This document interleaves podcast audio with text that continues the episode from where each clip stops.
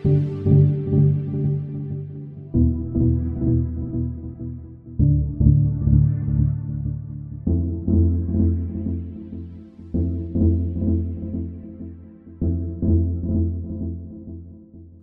zurück zu Folge 10 unseres Podcasts. Unsere Jubiläumsfolge. Heute mit einem ganz besonderen Gast, zugeschaltet aus Aschaffenburg. Mein Name ist Alexander Blunk, ich bin zugeschaltet aus Dresden und nun gebe ich ab nach Magdeburg und Gregor, der euch sowohl das heutige Thema als auch unseren heutigen Gast vorstellen wird. Ja, auch hallo und herzlich willkommen von mir. Heute haben wir die besondere Ehre, wir haben als erstes mal wirklich auch einen Fondsmanager bei uns am Mikrofon von der Grünen Geld GmbH, die im letzten Jahr bzw. Anfang diesen Jahres einen Fonds für, zum Thema Wasserstoff aufgelegt hat. Gerd Juncker, unser heutiger Referent, vielleicht stellt ihr euch kurz vor oder du dich mal kurz vor, wer ihr seid, wie es vielleicht auch zu den Namen eures Hauses kommt. Ja, gerne. Also äh, vielen Dank, Alexander, vielen Dank, äh, Gregor, für die einleitenden Worte. Ja, die Grünes Geld GmbH ist ein Vermögensverwalter, der sich ja, wie der Name schon sagt, ausschließlich um grüne, also ausschließlich um ethisch-ökologische Geldanlagen kümmert, äh, seit rund 20 Jahren jetzt schon. Das war ja damals ein äh, ziemliches Nischenthema. Also der Steuerberater, dem wir das Konzept vorgestellt hatten damals, der hat die Hände vors äh, Gesicht geschlagen, hat man, naja, ob das denn was wird. Äh, mittlerweile weiß man, das ist ganz schön was geworden. Das hat sich sehr stark entwickelt und natürlich auch die letzten drei, vier Jahre dann äh, gab es da in dem Bereich einen, einen sehr starken Zufluss, äh, weil es eben viel mehr ins Bewusstsein der Bevölkerung äh, gekommen ist, äh, wie, wie dringend der, die Sache mit Klimawandel ist, wie dringend der Schutz der Natur ist. Von daher sind wir also ausschließlich auf ethisch-ökologische Geldanlagen fokussiert. Und im Rahmen der Finanzportfolioverwaltung haben wir auch schon immer äh, Wasserstoffwerte eingesetzt und sind auch immer mehr von unseren Kunden gefragt worden. Und äh, der einzelne Wasserstoffwert, die einzelne Aktie ist natürlich schon äh, ja, risikoreich, äh, tut auch stark schwanken. Und wir haben uns dann umgeschaut nach äh, Produkten, die den Wasserstoffsektor breiter mal abbilden und äh, mussten da allerdings feststellen, dass es da überhaupt keinen, keinen Fonds zum Beispiel dafür gab haben dann äh, zunächst mal ein Zertifikat aufgelegt. Äh, das kann man schneller machen, das kann man einfacher machen. Das hat aber ein, ein paar Risikonachteile, weshalb man das, äh, die Zertifikate-Idee dann nur äh, mal eine Zeit lang verfolgt haben, um dann schlussendlich den Ford draus zu machen, den GG Wasserstoff, der eben wirklich die die breite Entwicklung des Wasserstoffsektors, wie er über die nächsten Jahre zu erwarten ist, ähm, abbilden soll. Ja. Da grätsche ich einmal kurz rein und ein, einen Begriff, den ich dich gerne erklären lassen würde. Was ist denn ein Zertifikat? Also für die Menschen, die vielleicht bisher vor allen Dingen Fonds kennen, wo ist der Unterschied oder wie funktioniert das Ganze? Mhm. Das einmal kurz umreißen. Ja, beim äh, Fonds ist es letztendlich so, dass der äh, Fonds die einzelnen Wertpapiere kauft und als ein Sondervermögen auch hält. Das heißt, wenn irgendwas schief geht mit dem Fonds, also da sind dann eine sogenannte Kapitalverwaltungsgesellschaft ist dabei und es sind ein paar andere Spieler sind noch mit dabei. Wenn bei denen irgendwas schief geht, dann ist das eigene Vermögen, was man dort investiert hat, die Wertpapiere, die sind nie gefährdet, weil das ist eben dieses äh, Sondervermögen. Äh, eine andere Sache ist es bei einem Zertifikat. Dort gebe ich das Geld ja, an eine Bank, an, ja, in der Regel ist es eine Bank oder ein Vermögensverwalter und der verspricht mir, ähm, dass er äh, bestimmte Werte damit kauft oder abbildet. Letztendlich ist es aber so eine Art Kredit, die, den ich dieser Bank gebe. Und wenn die Bank äh, aus irgendeinem Grund pleite geht, dann ist mein Geld weg, obwohl die Wertpapiere, die dahinter liegen, in dem Zertifikat möglicherweise gut funktioniert hätten. Ähm, das ist äh, schon immer so, das weiß man in der Branche auch schon immer. Besonders hochgekommen ist es damals mit den Lehman-Zertifikaten 2008, ähm, weil man gesagt hat, ja, wenn man Lehman, das war eine sehr, sehr große Bank, wenn man denen das Geld anvertraut und die machen ein Zertifikat für einen, naja, dann kann eigentlich nichts schiefgehen. Es gibt zwar dieses Risiko, aber Gott, das wird nie zuschlagen, äh, bis es dann eben zugeschlagen hat und bis dann sehr, sehr viele äh, Millionen Anleger weltweit äh, sehr viel Geld damit verloren hatten mit den Lehman-Zertifikaten. Also von daher, ähm, ja, es, ein Fonds und Zertifikate machen vielleicht in, in Teilen das Gleiche. Das Risiko beim Zertifikat ist aber das Emittentenrisiko ist so hoch, dass ich persönlich sicherlich nie mehr als ein paar hundert Euro meinen Zertifikat investieren würde. Jetzt aus der heutigen Sicht, äh, waren, sind die Anleger eher bereit, in Fonds zu investieren oder eher in Zertifikate? Weil du beschreibst, das Ausfallrisiko ist ja ein deutlich höheres bei den Zertifikaten. Äh, richtig, ja. Also das ähm, Zertifikate-Thema ist äh, natürlich äh, volumenmäßig, ähm, äh, gibt es schon auch einiges in den Zertifikaten, aber das Thema Fonds, ETFs ist wesentlich größer. Das liegt auch daran, dass äh, professionelle Anleger, ähm, die, die große Gelder anzulegen haben, ähm, so gut also, oder äußerst selten nur ein Zertifikat investieren. Ein Zertifikat äh, ist eher was für, die, für den Privatanlegermarkt. Und ähm, von daher, äh, die, der einzelne Anleger, na Gott, äh, ich kann so kaum beurteilen, weil, weil wir äh, Anleger, die zu uns kommen, denen würden wir nie ein Zertifikat empfehlen. Ähm, von daher habe ich da keinen richtigen Einblick dahinter, aber das äh, Volumen von Geldern ist bestimmt kleiner in den Zertifikaten, als es in Fonds, ETFs und Ähnlichem ist. Mhm. Dann würden wir vielleicht nochmal einen Schritt zurück machen. Wir, wir kommen zu spezifischen Fonds oder auch zu dem GG oder GG Wasserstoff nachher auf jeden Fall auch zurück.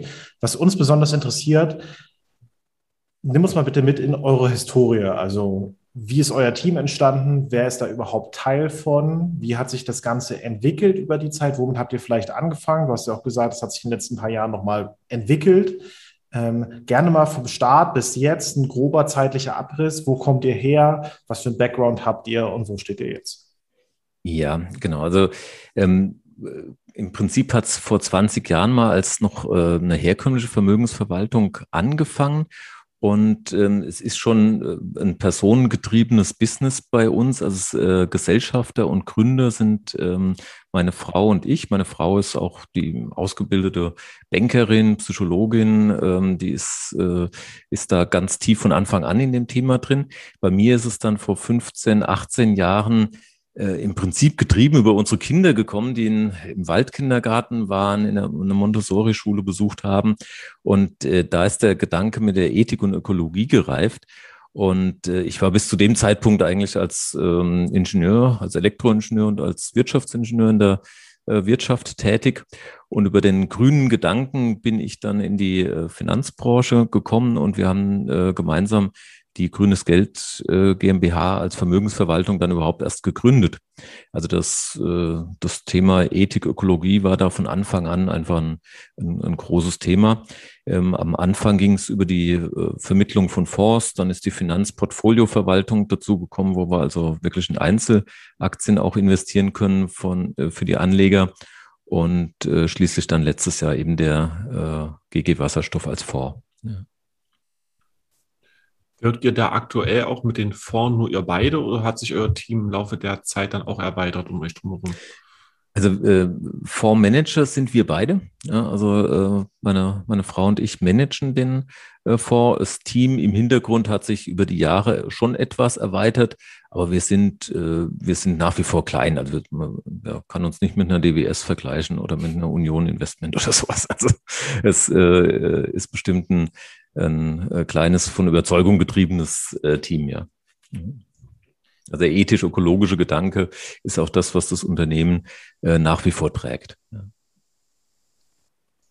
Jetzt ist der GG Wasserstoff ja nicht der einzige oder das einzige Investment, was ihr anbietet. Vielleicht könntest du uns da einmal kurz mitnehmen, einen leichten Überblick bieten. Womit habt ihr auch vielleicht da angefangen? In welchen Bereichen seid ihr da tätig? Mhm. Ja, also es, ähm, als, als äh, quasi Produkt in dem Sinne ist die Finanzportfolioverwaltung noch das äh, zweite große Standbein, äh, was wir haben. Ähm, bei der Finanzportfolioverwaltung ist es also so, dass wir für Anleger ethisch-ökologische Wertpapierdepots strukturieren. Ähm, das heißt, man äh, bespricht mit uns, äh, wie das äh, Depot aufgestellt sein soll, ob es Themenschwerpunkte gibt, ähm, wie lange auch die Laufzeit ist, wie hoch Risikobereitschaft ist.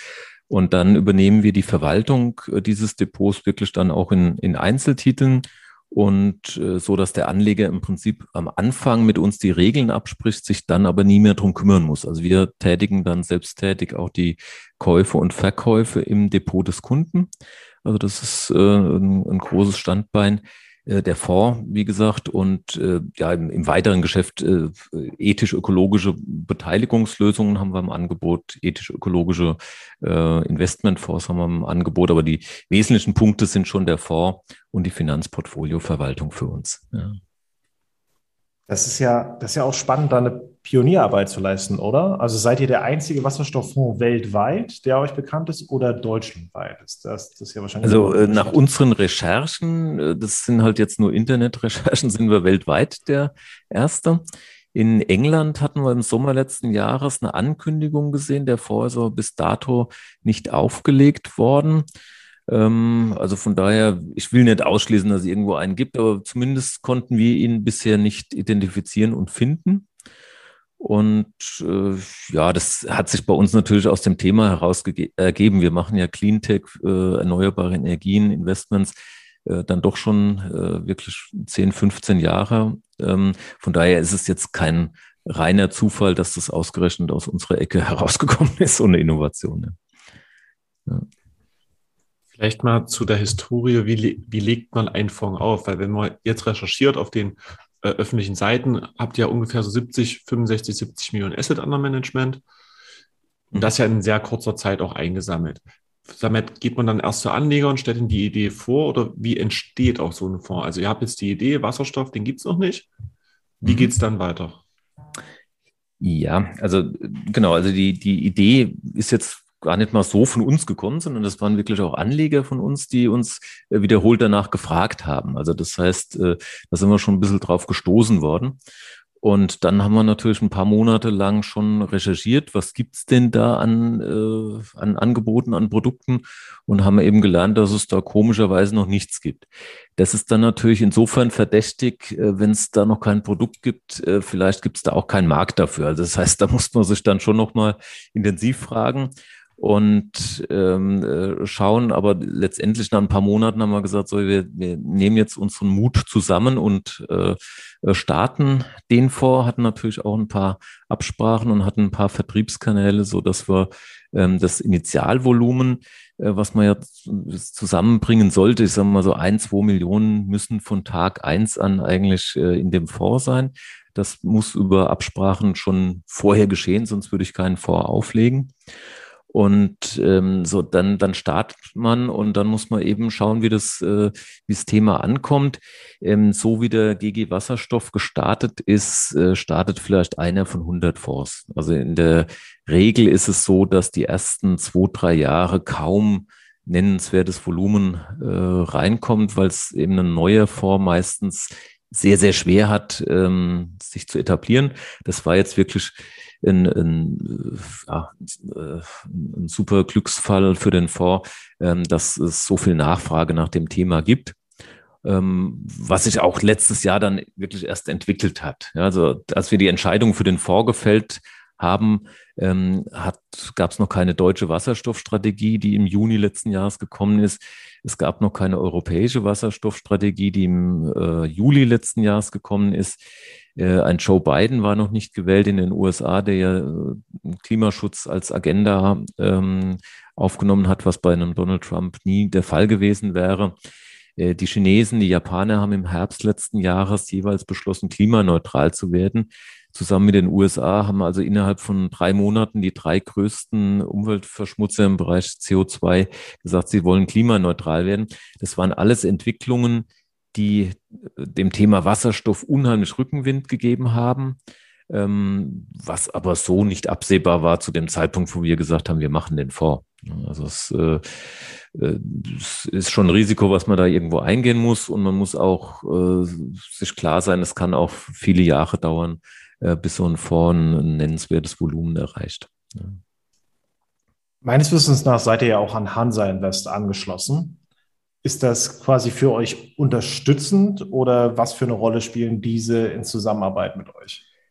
Ja, also ähm, was bei so einem Fonds passiert unter der äh, unter der Decke sozusagen oder unter der Motorhaube ist ja äh, ziemlich komplex und da sind viele Spieler dabei. Und die Hansa Invest ist formell äh, das Unternehmen, das diesen Fonds führt und verantwortet vor den Aufsichtsbehörden, vor der BaFin. Das heißt, ähm, wir als sogenannter Initiator, als diejenigen, die die Idee für den Fonds hatten, äh, wir haben erstmal uns verschiedene Firmen wie die Hansa Invest angeschaut und uns dann entschieden, den Fonds zusammen mit der Hansa Invest zu machen. Es hätte auch eine andere äh, Firma wie die Hansa Invest sein können. Wir haben uns eben aus verschiedenen Gründen äh, entschieden, mit der Hansa Invest das zu machen. Aber es gibt dann noch andere Beteiligte. Es gibt noch einen Asset Manager, das ist bei uns die Signal Iduna. Äh, es gibt noch eine Depotbank dazu und so weiter. Also da gibt es verschiedene Spieler, die so einen Fonds braucht.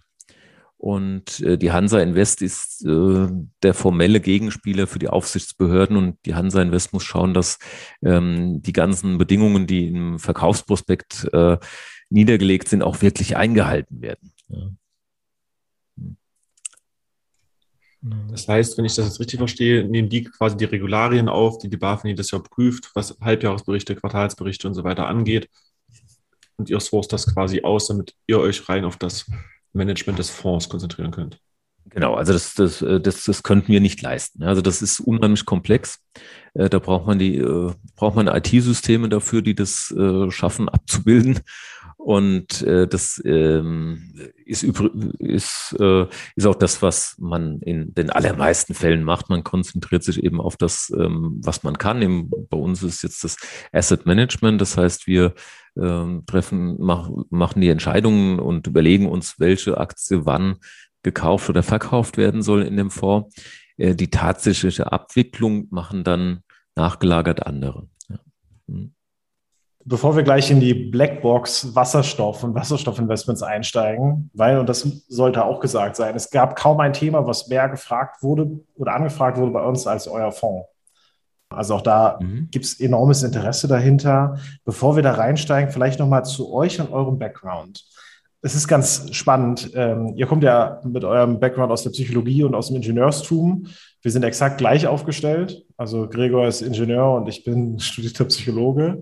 Aber wie hilft euch euer persönlicher Background bei der Zusammenarbeit, beziehungsweise Aufgaben teilt ihr auch da unter euch auf? Also es ist, äh, ist natürlich einigermaßen schwierig äh, zu beurteilen. Ne? Also frag mal einen Nationalspieler irgendwie, was hat's gebracht, als du von elf bis, äh, bis zu deinem zwölften Lebensjahr bei dem und dem Trainer damals in der C-Jugend warst. Also es bildet sich natürlich irgendwann, äh, äh, bildet sich ein Erfahrungsschatz und Know-how, was man dann einsetzt. Es ist nicht immer eins zu eins zuordnenbar. Ne? Ähm, aber sicherlich äh, äh, Carmen Juncker, äh, die mit mir zusammen ja den, den Fonds führt, ähm, die hat äh, aus, ja, aus der Marktpsychologie heraus kann die äh, sicherlich ein bisschen mehr einschätzen und beitragen.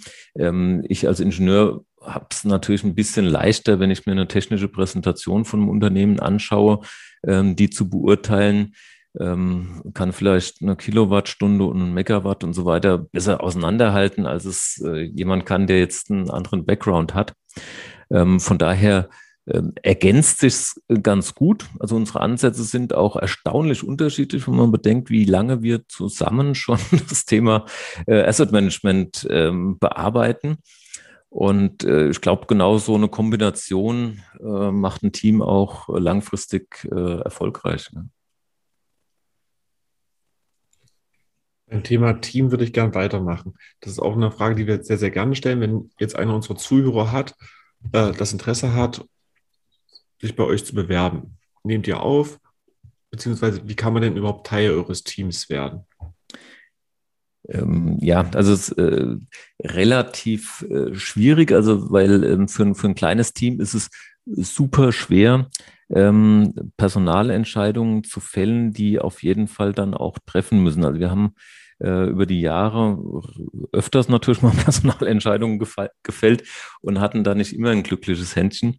Ähm, ich war vorher in äh, mittelständischen und größeren Unternehmen tätig. Da kann man sich eher mal leisten, bei einer Personalentscheidung vielleicht auch mal daneben zu liegen. Das können wir uns als kleines Unternehmen nur ganz schwierig äh, äh, leisten. Also von daher grundsätzlich äh, kann man sich bei uns bewerben und kann ein Gespräch mit uns äh, suchen, weil ein, ein Bedarf ist da. Also der, der Fonds hat jetzt ganz sehr viele Ressourcen, nimmt er natürlich bei uns in Anspruch. Also von daher hätten wir in der Tat Bedarf. Aber es ist, ähm, es muss schon sehr gut passen, ähm, dass wir sagen, wir, wir erweitern das Team. Ja.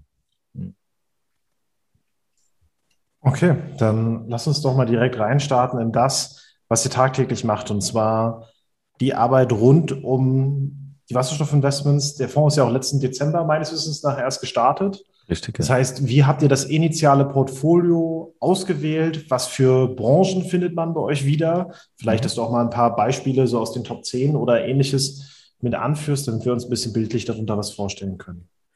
Ja, also wir, wir teilen den Fonds grundsätzlich erstmal in äh, zwei, zwei Sektoren sozusagen auf, in nicht ganz zwei Hälften, aber in zwei Sektoren. Das eine sind die sogenannten Pure Player. Das heißt, das sind Unternehmen, die sich ausschließlich um das Thema Wasserstoff kümmern. Also das heißt, es ist vielleicht ein, ein Hersteller von einem Elektrolyseur. Also ein Elektrolyseur, das sind die Bauteile, die aus in der Regel grün gewonnenem Strom und Wasser äh, Wasserstoff erzeugen. Das kann ein Hersteller von einer äh, Brennstoffzelle sein. Das ist dann die gegenüberliegende Seite sozusagen. Also wenn aus dem Wasserstoff wieder elektrische Energie ähm, erzeugt wird, da braucht man einen Brennstoffzellenhersteller. Das sind Unternehmen, die also zu 100 Prozent auf das Thema Wasserstoff setzen. Das sind in aller Regel eher kleinere Unternehmen ähm, eher innovative Unternehmen, äh, Wachstumsunternehmen, wo man also sagen, ähm, also der Bereich Wasserstoff ist ja, äh, wenn man die, die, Zahlen von McKinsey verfolgt, dann kann man ja sagen, ja, wir erwarten eine Verhundertfachung der Marktkapitalisierung der Wasserstoffunternehmen. Also mal 100 über die nächsten 20 Jahre. Und das wird sicherlich von diesen Pure-Playern äh, getragen werden. Von denen erwarten wir langfristig ein super hohes Wachstum. Wir werden aber auch eine ziemlich hohe Volatilität sehen. Das sehen wir ja auch im Vor jetzt schon. Ne? Wir gingen um 35 Prozent hoch innerhalb kürzester Zeit. Jetzt liegen wir äh, sogar äh, 8, 9 Prozent unterhalb äh, der Einstandslinie. Also wir werden diese Schwankungen sehen und die kommen hauptsächlich aus diesem Bereich der, der Pure Player. Der, die zweite Hälfte der zweite Sektor, das sind, was wir nennen Blended Player, das sind Unternehmen, die wichtig sind für den Wasserstoffbereich, die aber typischerweise andere ähm, andere Aufgabengebiete auch noch haben. Also das, das klassische Beispiel ist eine äh, Linde Gase. Das ist für Industriegase die weltweite äh, Nummer eins, der größte Anbieter für Industriegase. Der ist auch im Bereich Wasserstoff die Nummer eins und der ist auch im Bereich grüner Wasserstoff derzeit äh, die Nummer eins. Ähm, deshalb äh, wäre Linde als Pure Player ein typisches Beispiel äh, als Blended Player ein typisches Beispiel in unserem äh, Fonds drin. Die machen aber heute einen Großteil ihres Umsatzes eben mit anderen äh, Produkten als mit grünem Wasserstoff. Ja. Oder eine Elring Klinger vielleicht, das ist ein, ein, ein Automobilzulieferer, da kann man Zylinderkopfdichtungen üblicherweise kaufen und ähnliches. Die haben vor zehn Jahren äh, sich aber schon entschieden, im Bereich Wasserstoff zu forschen, in der äh, Brennstoffzellentechnologie äh, zu forschen und haben dort einiges gemacht, sind dann äh, letztes Jahr dann von äh, der äh, von, von Airbus geadelt worden, indem sie ausgewählt worden sind als der Partner, mit dem Airbus zusammen das Wasserstoffflugzeug entwickeln will. Ja. Also das sind, sind äh, auch interessante Unternehmen, wo wir auch äh, über die Zeit viel Wachstum sehen werden. Das sind aber dann eher etablierte Player, eher größere Unternehmen, die für die Stabilität im Fonds äh, sorgen sollen. Ja. Und dann, ja, ist die ganze Wertschöpfungskette im Bereich Wasserstoff, also wie gesagt, die Pure Player, die sich nur darum kümmern, dann ähm, andere Unternehmen, die Wasserstofftechnologien bieten, die vielleicht auch äh, ja, Randtechnologien bieten. Also wenn wir über Wasserstoff sprechen, dann brauchen wir zum Beispiel auch Druckbehälter, in denen man Wasserstoff äh, transportieren kann, in denen man Wasserstoff lagern kann. Ähm, auch solche Unternehmen wird man in unserem Fonds finden. Man kann äh, erneuerbare Energienunternehmen finden, also vielleicht ein Betreiber von äh, Solarparks, ein Betreiber von Windparks kann man dort finden, ähm, weil natürlich die erneuerbaren Energien äh, sind äh, ein, super wichtiger Teil in der ganzen Wasserstoffkette. Äh, man muss bedenken, 60, 70 Prozent des Preises von Wasserstoff hängen vom Preis der erneuerbaren Energien ab. Also das heißt, das ist ein ganz, ganz wesentlicher Punkt. Und äh, von den Preisreduktionen bei Wasserstoff, da gibt es eben ein, ein, großer Teil davon wird daher kommen, dass die erneuerbaren Energien immer günstiger werden. Und also von daher sind auch solche Unternehmen im, im Fonds zu finden. Wir wollen aber schon schauen, dass wir die, äh, den Anteil Pure Player, der im Moment so bei 60 Prozent ungefähr im Fonds liegt, über die Jahre äh, steigern Und äh, ja, in zehn Jahren oder in 15 Jahren ist es vielleicht auch 100% Pure Player. Da würde ich gerne bei den Pure Playern auch bleiben. Wie kommt denn so ein Investmenthaus wie McKinsey zu einer Analyse, die sagt, wir erwarten eine Verhundertfachung? Wie kann man sich das als, ich sag mal, Laie jetzt vorstellen? Ja, also die, ähm, die haben äh, sich die, äh, den Energiesektor, schauen die sich ja kontinuierlich an. Also McKinsey macht ja äh, ständig äh, Studien und, und Untersuchungen und im Rahmen von einer recht großen Studie äh, vor eineinhalb, zwei Jahren in etwa, äh, sind sie zu dem Schluss gekommen, dass rund ein Fünftel, also rund 20 Prozent der weltweiten Energieversorgung zukünftig über grünen Wasserstoff abgedeckt werden. Ja. Ähm, ob das dann irgendwann mal 15 Prozent oder 25 sind, das weiß weder McKinsey noch wir, aber äh, man kann sagen, wenn McKinsey sagt, ein Fünftel der weltweiten Energieversorgung, bei Energie spricht man wirklich über eine riesige Branche. Also es ist, äh, ja, es ist, äh, also da, da spricht man wirklich über eine der größten Branchen, die es gibt. Und wenn man sagt, 20 Prozent davon sollen über grünen Wasserstoff gehen und heute macht grüner Wasserstoff nahezu null Prozent aus oder zumindest deutlich unter einem Prozent der weltweiten Energieversorgung, ähm, dann kann man eben so eine so Faktoren errechnen, um wie viel das, das äh, Umsatzvolumen steigern äh, soll. Und wenn man mal ganz, ganz grob sagt, die Marktkapitalisierung ähm, von einem Unternehmen ist äh, irgendwo langfristig das Einfache, das Doppelte, vielleicht das Dreifache des Umsatzes, was ein Unternehmen erzielt, dann kann man aus der heutigen Marktkapitalisierung der Pureplay, die vielleicht bei rund 50 Milliarden US-Dollar liegt, äh, kann man so eine, einen Faktor 100 äh, sich ableiten. Aber wenn es zum Schluss das 50-fache oder das 200-fache ist, dann würde das niemanden überraschen. Ne? Also man kann, man kann vielleicht anders sagen, ähm, Wasserstoff, äh, das wird mal nach heutigem Stand ein Riese werden der 50 Meter groß wird und heute haben wir vielleicht ein Baby mit 50 Zentimeter auf dem, auf dem Arm und der Fonds versucht, das Wachstum dieses Babys von 50 Zentimetern auf 50 Metern äh, zu begleiten. Und es wird nicht kontinuierlich laufen, sondern das wird immer in Schüben laufen. Man wird es besser gehen, mal schneller, mal langsamer. Ähm, da ja, wird's viel, werden wir viel erleben. Also da werden wir auch Firmenpleiten erleben. Äh, wir werden explosionsartiges Wachstum erleben. Also da wird sich viel tun. Ja super viele Punkte, wo wir gerne noch nachhaken möchten. Das erste, was ich jetzt mal mit aufnehme, es gibt ja die Offenlegungsverordnung von der EU, wo auch geprüft wird, wie man mit nachhaltigen Kriterien umgeht. Wo ordnet ihr euch dort ein? Wie macht ihr eure Nachhaltigkeitsresearch? Das scheint euch ja direkt sehr am Herzen zu legen. Macht ihr das in-house? Gebt ihr das extern ab? Wie arbeitet ihr damit?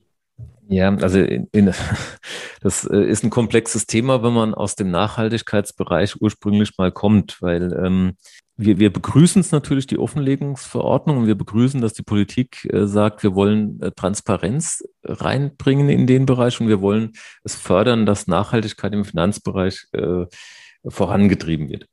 Die praktische Umsetzung, wie es, wie es heute gemacht wird, ist allerdings noch, ja, wie soll ich sagen, zum Haare raufen.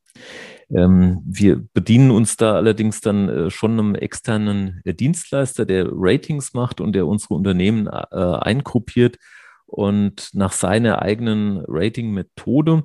Bei uns ist es MSCI, ja, das ist, glaube ich, der größte Indexanbieter äh, weltweit. Und äh, dann wird es ein sogenannter Artikel 8 Fonds ab 1. September wohl werden. Ähm, Im Moment sind wir noch gar nicht eingruppiert, aber es wird ein Artikel 8 Fonds werden. Ähm, aber das große Problem bei der Nachhaltigkeit ist, dass äh, jeder Nachhaltigkeit irgendwo anders für sich definiert und anders sieht. Ich äh, nenne euch mal ein Beispiel. Äh, wenn, wenn man ein klassisches Rating nimmt, was ein Unternehmen bezüglich Finanzstärke eingruppiert, ja, dann sind sich die Ratingunternehmen ziemlich einig. Also wenn die jetzt, was weiß ich, das Unternehmen äh, BMW eingruppieren wollen, dann kommt da bei allen Ratingunternehmen ungefähr der gleiche Wert raus für BMW. Äh, die Korrelation von den Ergebnissen ist also da fast bei eins. Ja. Ähm, wenn man dann äh, sich anschaut, wie es bei den ESG-Ratings, also bei den Nachhaltigkeitsratings ausschaut, da ist die Korrelation äh, bei rund 0,5 nur noch. Also das heißt, ähm, wenn fünf Nachhaltigkeitsagenturen BMW bewerten, kommen fünf unterschiedliche Ergebnisse raus. Und ähm, das, das zeigt so ein bisschen, dass wir hier zwar messen und was machen und was tun, dass das aber in der Praxis boah, äußerst schwer nur einzusetzen ist. Oder der Kunde, der ein bisschen hinter die Kulissen schaut, ähm, wird sagen, dass diese Ratings und die Offenlegungsverordnung äh, stark verbesserungswürdig sind. Also unterm Strich, wir machen das auch, weil wir im Prinzip vom Markt her auch gezwungen werden und weil es natürlich ein Nachhaltigkeitsfonds aus unserer Sicht heraus auch ist. Also es ist ja ein, per se ein super nachhaltiges Thema. Ähm, aber dann die Rating und die Bewertung der Unternehmen, die da drin sind, die laufen ja dann überhaupt nicht nach dem Punkt, ist Wasserstoff nachhaltig? Ja, nein, sondern die Ratings beurteilen ja nach äh, 400, 500 Kriterien des einzelnen Unternehmen und geben dann eine Einschätzung ein. Also ein äußerst schwieriges Thema, aber der Fonds selber ist natürlich Nachhaltigkeitsfonds, wird als Artikel 8 Fonds voraussichtlich dann ab 1. September äh, unterwegs sein. Ja. Ist es greifbar? Ist es verständlich oder war das jetzt zu sehr aus der äh, Insider-Sicht heraus äh, kommuniziert und für Außenstehende kaum zu erfassen? Ich, ich hätte da schon gern mal noch eine Nachfrage. Ja, klar, gerne. Gibt es da einen Tipp, den du jetzt Neuanlegern, die jetzt auf der Suche sind nach nachhaltigen Investments, mit auf den Weg geben würdest? Weil wenn du sagst, das ist auch unsere Erfahrung von Alex und mir, dass die ESG-Kriterien bedingt geeignet sind, äh, um nachhaltige Fonds wirklich auszuzeichnen, auch aus der Erfahrung unter unserer Interviews heraus? Gibt es Kriterien, wo du sagst, als Neuanleger kann man auf das und das achten? Jetzt nicht zu hundertprozentiger Sicherheit, aber wo du sagst, damit geht man zumindest gewissen Sachen aus dem Weg. Ähm, jein. Ähm, wenn ich es wirklich ordentlich machen will, dann muss ich auch relativ viel Zeit investieren, weil dann muss ich mir anschauen, wie der einzelne Fondsanbieter äh, seine Nachhaltigkeitsstrategien äh, aufsetzt und inwieweit die mit meinen eigenen Vorstellungen im Einklang sind. Ähm, das wird aber in aller Regel für, den, für die meisten Anleger wird es äh, viel zu aufwendig sein. Ja, man will ja nicht, man will ja noch was anderes machen, als sich nur um seine Geldanlagen kümmern. Ähm, das heißt, wenn ich dann abkürzen will, ja, wie, wie kann ich abkürzen? Also einer der Punkte ist natürlich, ich kann äh, vielleicht einen Fonds auswählen von der Fondsgesellschaft, die schon vor dem großen Hype, also das heißt schon vor dem Jahr 2018 im Nachhaltigkeitsbereich tätig war und äh, sich dort einen Ruf erarbeitet hat. Man kann sagen, die Gesellschaften, die erst nach 2016, 17, 18 auf den Zug aufgesprungen sind, ähm, ja, da war es vielleicht dann doch eher Marketing getrieben als eine, bei einer Gesellschaft, die schon vor 10, 15 Jahren das Thema Nachhaltigkeit ähm, äh, betrieben hat. Also das wäre vielleicht so ein Kriterium, nach dem ich mich äh, richten kann.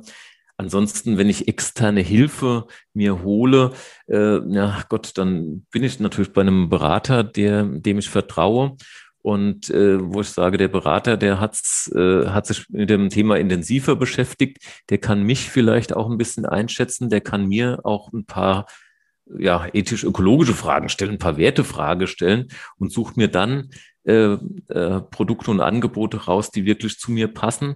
Das wäre der Königsweg, setzt natürlich voraus, dass ich dem Berater gegenüber ein Vertrauen aufbringe. Ähm, ansonsten bei allem, was mit Ratings, Tests in Zeitschriften oder was zu tun hat, finde ich es relativ schwer abzugleichen, ob das, was de, äh, das Ratingunternehmen oder das, Unterne äh, das Magazin äh, zugrunde gelegt hat, ob das wirklich meinen Werten entspricht. Also da finde ich es, ja, äh, das, das macht es schwer für mich. Dann würde ich versuchen, noch mal ein paar Begriffe einfach glatt zu ziehen für Menschen, die vielleicht nicht aus der Branche kommen. Du hattest also Artikel 8 Fonds für alle, die da gerade draußen zuhören. Das ist so die zweithöchste Kategorie, die die EU gerade vorgibt, die auf jeden Fall den Nachhaltigkeitsfokus zugrunde legt. Und weil wir vorhin die Korrelation der über, also die Übereinstimmungsgrade der verschiedenen Nachhaltigkeitsbewerter oder Bewertungen äh, mit, mit 0,5, also Korrelation ist ein Zusammenhangsmaß und was die Aussage dahinter ist, sind, dass die Werkzeuge, mit denen das gerade gemessen ist, noch so unscharf sind, dass man eben nicht bei denselben Ergebnissen landet. Das heißt, auch da schaut immer drauf, dass man vielleicht so ein Haus wie GG oder eben auch zum Beispiel ÖkoWorld, wie wir Markus Langer schon in der Vergangenheit hatten, äh, haben, die das seit 20 Jahren machen, schon früher Bock auf das Thema hatten. Und ähm, da ist direkt mal meine Anschlussfrage. Der, der Markt der nachhaltigen Investments ist ja weltweit gesehen auch noch relativ klein. Ja, und gibt es da, also kennt man sich persönlich untereinander? Also habt ihr viel Kontakt zu anderen Fondsmanagements in dem Bereich zum Beispiel? Gibt es da einiges an Austausch oder ist es eher so ein Inselthema, wo jeder auf seiner eigenen Insel sitzt und weniger Austausch stattfindet? Ja, also äh, man kennt sich schon. Ja, also den Markus Langer, den du eben genannt hast, den kennen wir auch schon seit vielen Jahren. Auch äh, ÖkoWorld halten wir auch für eine der Gesellschaften, die es wirklich am äh, ernsthaftesten und am längsten schon betreiben, das Thema Nachhaltigkeit. Also da seid ihr bestimmt äh, richtig unterwegs. Ähm, man kennt sich auch über Netzwerke, also äh, Forum Nachhaltige Geldanlagen sind wir Mitglied, im Ökofinanz 21 äh, Netzwerk sind wir Mitglied. Aber letztendlich sind es ja dann in Deutschland doch schon äh, mittlerweile wahrscheinlich ein paar hundert, vielleicht schon ein paar tausend äh, Leute, die sich da professionell mit beschäftigen. Ähm, da kennt man bestimmt nicht mehr jeden. Äh, vor zehn Jahren war die Branche noch übersichtlicher. Da konnte man sagen, zumindest die wichtigen Köpfe hat man schon noch gekannt ähm, und beim Vornamen angesprochen. Das löst sich jetzt ein bisschen auf, indem, weil die Branche immer größer und immer breiter wird. Ich würde gerne die Größe aus einer anderen Sichtwinkel nochmal betrachten. Jetzt gibt es ja Fonds, die ab einem gewissen Punkt schließen. Das heißt, warum macht ein Fonds das? Das ist, wenn man in einer gewissen Nische unterwegs ist und dann man halt zu viel Geld eingesammelt hat und das nicht mehr sinnvoll investieren kann für seine Anleger. Seht ihr die Gefahr im Bereich Wasserstoff in den nächsten Jahren auf euch zukommen oder sagt ihr erstmal nicht, wir nehmen erstmal alles an und es kann später irgendwann folgen, dass ihr den Fonds schließt? Ja, also es ist äh, keine konkrete Gefahr. Also das zehnfache bis zwanzigfache Vorvolumen könnten wir im Moment vertragen. Ähm, die Frage ist natürlich, wenn wir das zehnfache oder zwanzigfache Vorvolumen haben, wie haben sich denn dann unsere Werte entwickelt, in die wir rein investieren? Wenn die so in etwa die Größe haben wie heute, dann ist dann Schluss. Ja, dann wird nichts gehen. Ähm, wenn sich der Wasserstoffsektor aber über die nächsten drei bis fünf Jahre, so lange dauert es mit Sicherheit noch, bis Fonds diese Größe erreicht, ähm, wenn sich der Wasserstoffsektor in etwa so entwickelt, wie wir das alle annehmen, dann werden die Unternehmen natürlich in drei bis fünf Jahren sich auch deutlich vergrößert haben. Und dann werden wir wieder ein bisschen Luft nach oben kriegen. Ähm, wenn wir über diese Verhundertfachung, die wir vorhin mal angesprochen haben, reden, naja Gott, dann könnte äh, der ja äh, nicht unendlich wachsen, aber auch noch stark wachsen. Also wir haben es schon auf dem äh, Schirm. Es gibt schon äh, kleinere Unternehmen, wo wir schon äh, ja einfach auch mal zwei, drei Wochen brauchen, bis wir eine Position aufbauen können.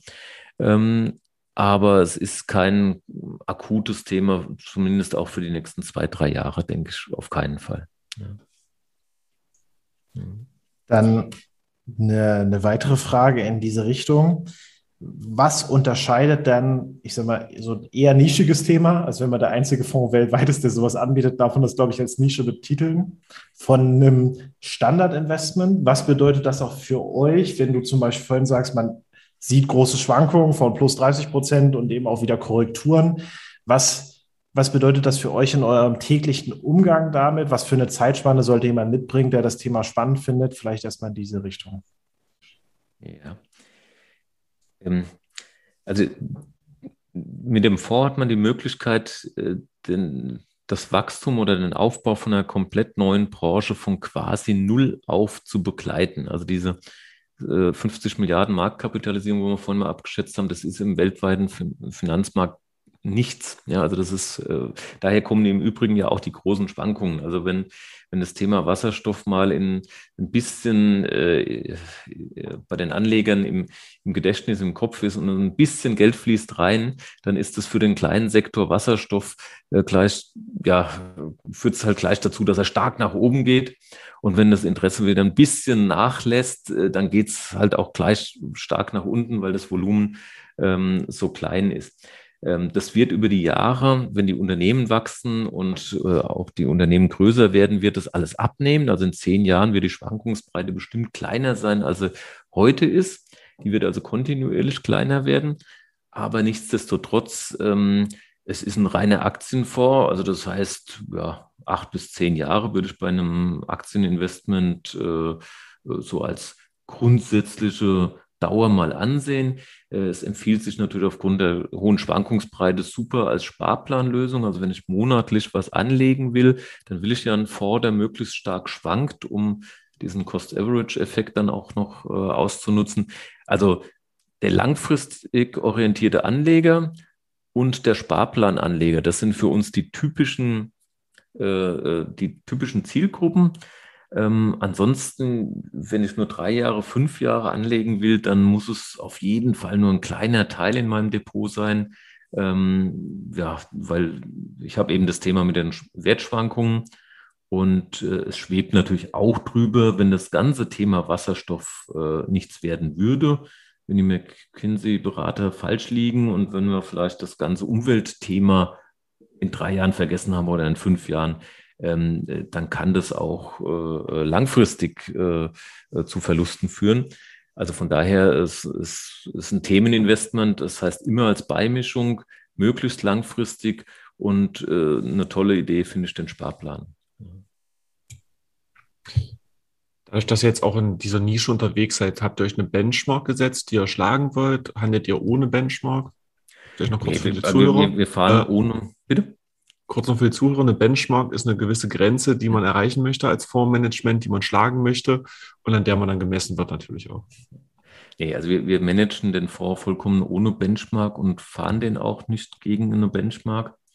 Ähm, es gibt einfach auch keine realistische, muss man dazu sagen. Ja, also man kann natürlich immer sagen, ich nehme irgendwie den weltweiten Aktienindex und den will ich über acht Jahre oder zehn Jahre schlagen. Ja, das, also das das ist schon irgendwie unser Ziel, dass wir sagen, also wenn der Wasserstoffsektor auch nur annähernd sich so entwickelt, wie wir das jetzt annehmen, äh, dann sollte man den weltweiten Aktienindex langfristig damit äh, deutlich schlagen, weil der bildet ja irgendwo die äh, durchschnittliche Entwicklung aller Unternehmen ab. Und wenn ich auf die Unternehmen setze, die sich besonders gut entwickeln, dann würde ich auch erwarten, dass auch der entsprechende Fonds sich besser entwickelt als die weltweiten Aktienindizes. Ähm, aber als reine Benchmark ähm, ist es dann auch nicht so richtig geeignet, weil äh, wir haben jetzt dieses Jahr gesehen, dass unser Fonds sich anders verhält als der weltweite Aktienindex. Also das heißt, sowohl der Anstieg, den er Anfang des Jahres hatte, der war so im weltweiten Aktienindex nicht zu sehen. Das heißt, da hätte man sich gefreut mit der falschen Benchmark, weil man gesagt hat, ja super, wir entwickeln uns ja so toll. Äh, dann ist ja ein, äh, ein Kursrückgang über ein paar Monate gekommen, der jetzt bei den weltweiten Aktien auch nicht zu sehen war. Da hätte man sich wieder geärgert, ähm, weil man die falsche Benchmark gewählt hat. Also es gibt keine wirklich gute. Ähm, am ehesten, wenn ich auf zehn Jahre denke, dann wäre es ein MSCI All Country World, also so ein ganz breiter weltweiter Aktienindex. Dann frage ich direkt mal da rein. Äh, die Frage hat mich von einem Kunden erreicht, der noch ein eigenes Aktienportfolio hat, wo er Titel wie NEL ASA, Plug Power, Powerstar Sweden oder Hexagon zum Beispiel bespart. Wahrscheinlich kannst du mit den Titeln noch ein bisschen mehr direkt anfangen. Ähm, jetzt haben wir am Wasserstoffmarkt die letzten paar Monate ja relativ starke Korrekturen gesehen. Mhm. Du hattest gesagt, das ist schon bei, bei kleinen Schwankungen auch der Investitionen, die dort in dem Bereich stattfinden, möglich. Wie sind denn die Aussichten vielleicht für dieses Jahr, drei Jahre, fünf Jahre? Was, womit plant ihr oder womit rechnet ihr gerade, was vielleicht passieren wird, von dem was abzuschätzen ist? Ja, also äh, man muss natürlich grundsätzlich vorausschicken, dass die Börsen langfristig ein sehr exaktes Messinstrument für die wirtschaftliche Entwicklung sind. Also das heißt, auf zehn Jahre kann ich ziemlich gut abschätzen, äh, was ich erwarte. Je kurzfristiger wir unterwegs sind, umso mehr ist es äh, äh, ja, eine Spielmaschine, ist ein Glücksspiel an den Börsen. Ähm, von daher auf die nächsten zehn Jahre erwarten wir wenn sich der, der Wasserstoffsektor ähnlich entwickelt, wie wir es äh, denken, erwarten wir eine Wertentwicklung, die deutlich oberhalb des äh, weltweiten Aktienmarktes äh, liegt. So, wie viel ist das? Naja, Gott, äh, sag mal, äh, historisch gesehen kann man bei den weltweiten Aktien irgendwo sechs bis acht Prozent äh, Rendite im Jahr ablesen. Ähm, wenn wir sagen, wir liegen da deutlich drüber, ja, dann sind wir vielleicht bei 10, 12, 15 Prozent oder sowas. Das wäre die langfristige Sicht unter der Annahme, Wasserstoffsektor entwickelt sich so ähnlich, wie man das heute denkt. Ja. Und je kurzfristiger wir werden, umso, äh, ja, umso mehr Kaffeesatzleserei ist es letztendlich. Ne? Also über fünf Jahre denke ich auch noch, dass wir besser liegen sollten als der weltweite Aktienindex. Und alles, was drunter geht, ist schon, ja, kann ich zwar irgendeinen Tipp abgeben, aber das äh, ist schon äußerst unseriös. Also das, das ganz kurzfristige, ja Gott, da, da, war jetzt letzte Woche Dienstag, hat, äh, hat in den USA äh, der Joe Biden ein Infrastrukturpaket ähm, vorgestellt und verabschiedet. Ähm, da geht man davon aus, dass äh, ungefähr 9 Milliarden Dollar in den Wasserstoffsektor fließen sollen. Das sind die Aktien äh, teilweise, Fuel Cells ist, glaube ich, um 17 Prozent an dem Tag äh, gestiegen. Das sind Einflüsse, naja Gott, äh, ob die Politik das jetzt an Tag 1 oder Tag 2 entscheidet. Also das ist echt, äh, echt schwierig. Würde ich auch keinem Anleger raten, darauf äh, zu spekulieren weil da muss schon mit ganz speziellen Strategien rangehen, wenn ich auch so kurzfristigen Bewegungen ein, ein Kapital schlagen möchte.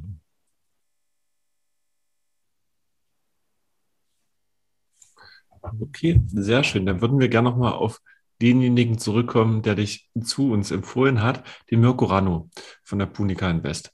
Der hatte in seinem Gespräch erzählt, dass gerade auch im Wasserstoffbereich besonders Rohstoffe wie Platin oder Palladium genutzt werden. Gibt es da andere Rohstoffe, die da auch mit reinzählen, auf die man da vielleicht auch ein besonderes Augenmerk legen sollte? Ja, also äh, sagen wir mal so, es, äh, es kommt darauf an, wie breit du den Wasserstoffsektor denn dann nimmst. Äh, wer zum Beispiel jetzt an die Busse oder an die äh, Flugzeuge denkt, äh, die mit Brennstoffzellen betrieben werden, ähm, da ist es dann immer auch noch eine Batterie, die mit dabei ist. Und dann habe ich die, die Themengebiete wie Kobalt zum Beispiel auch noch mit dabei, auch wenn die in den äh, Lithium-Ionen-Zellen demnächst äh, wohl den Kobaltanteil immer weiter runtersenken würden. Also das ist aber für uns jetzt kein besonderer Fokus und im Moment zumindest auch noch kein limitierender Faktor, über den in der Branche äh, gesprochen wird. Das kann sich über die nächsten Jahre äh, sicherlich ändern.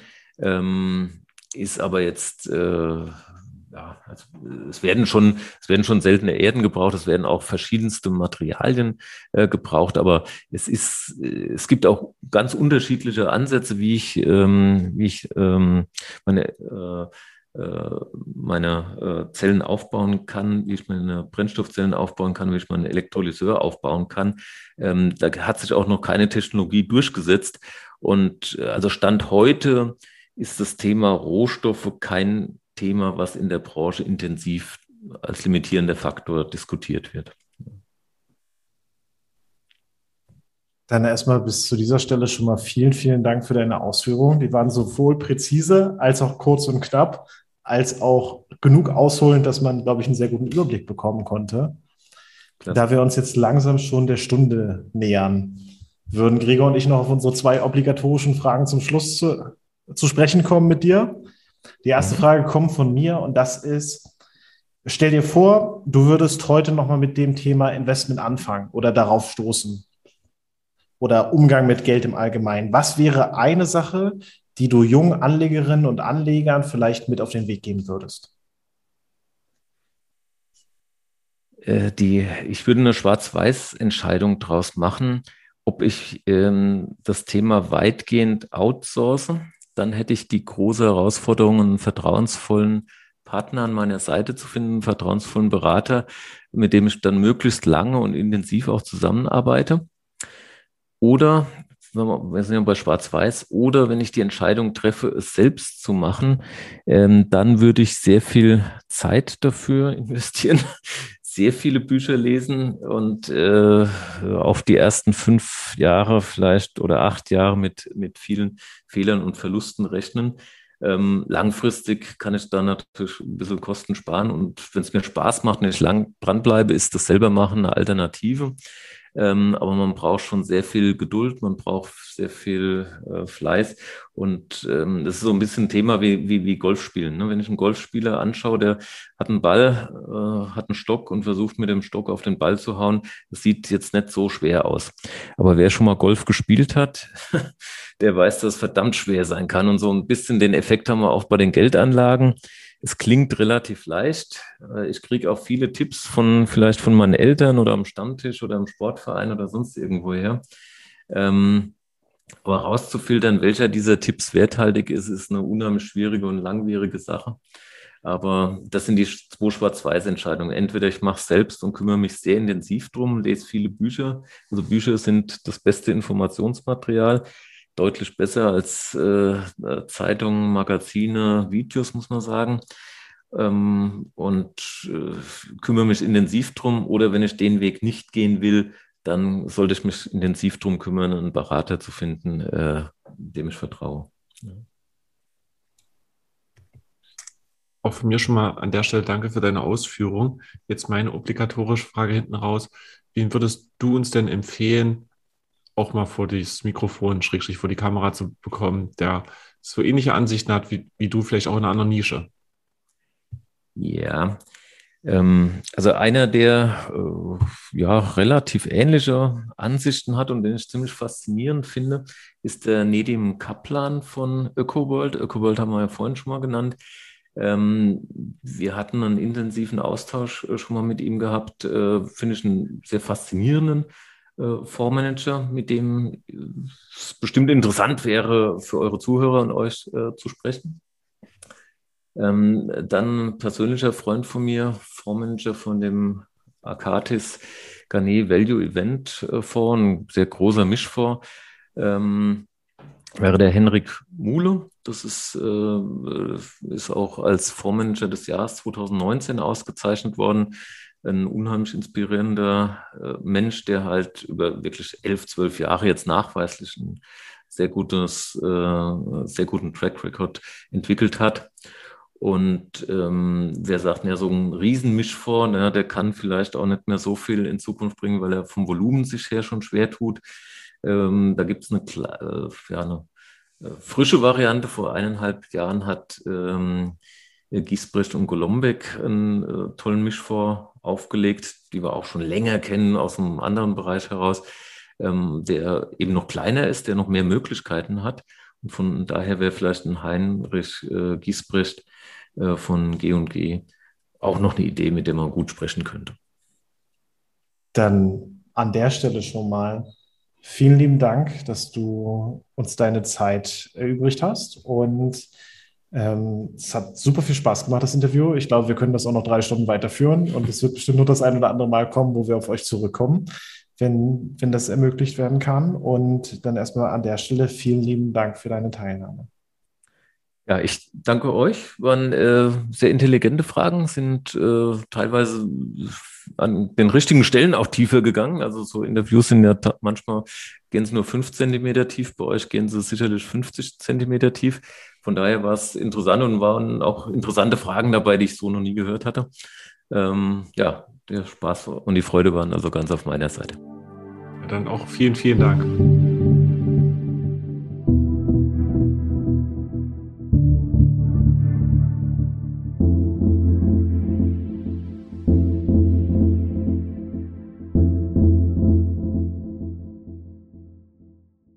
Willkommen zum Ende dieser Folge. Wenn ihr möchtet, könnt ihr euch noch wie immer unseren Disclaimer anhören. Die Inhalte wurden mit größtmöglicher Sorgfalt und nach bestem Wissen und Gewissen erstellt. Für Aussagen, Meinungen der gezeigten Person wird keine Haftung übernommen.